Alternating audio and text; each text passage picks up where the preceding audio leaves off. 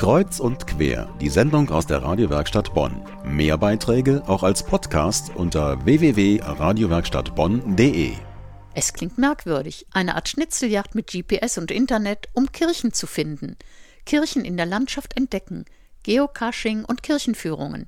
Eine solche Schulung bietet jetzt das Katholisch-Soziale Institut in Kooperation mit der Medienzentrale des Erzbistums Köln. In Theorie und Praxis – und die Nachfrage ist enorm. Doch muss man heutzutage Kirchen wirklich wieder neu finden? Wir sind dieser Spur nachgegangen und haben nachgehört, was das für ein Angebot ist, das so viele Menschen anspricht. Jede Zeit hat ihre eigene Sprache und wir sind jetzt in einem Zeitalter, das durch Web 2.0 geprägt ist. Wir kommunizieren ganz anders miteinander und es muss natürlich immer die Sprache der Zeit gesprochen werden, wenn man möglichst viele Menschen erreichen möchte. Renate Goretzky ist Referentin für Kunst und Kultur im Katholisch-Sozialen Institut in Bad Honnef, dem KSI möglichst viele Menschen erreichen. Bei diesem schrägen Hobby, das immer mehr Anhänger findet, ist das möglich, dem Geocaching.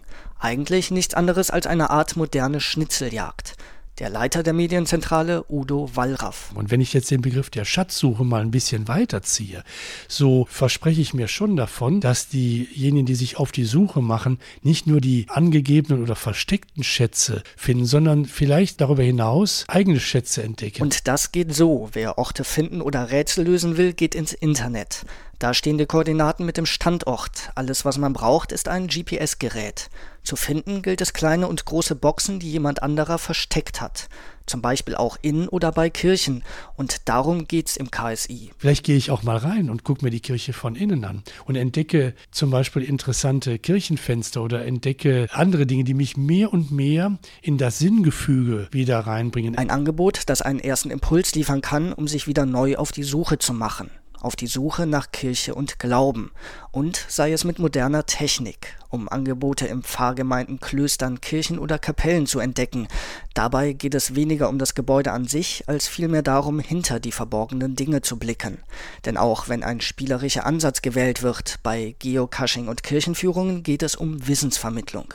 Eine moderne Schatzsuche im Wandel der Zeit, denn nicht nur die Art des Suchens verändert sich, sondern auch die Kirche selbst. Renate Goretzky. Kirche verändert sich natürlich. Alles andere wäre ja Stagnation.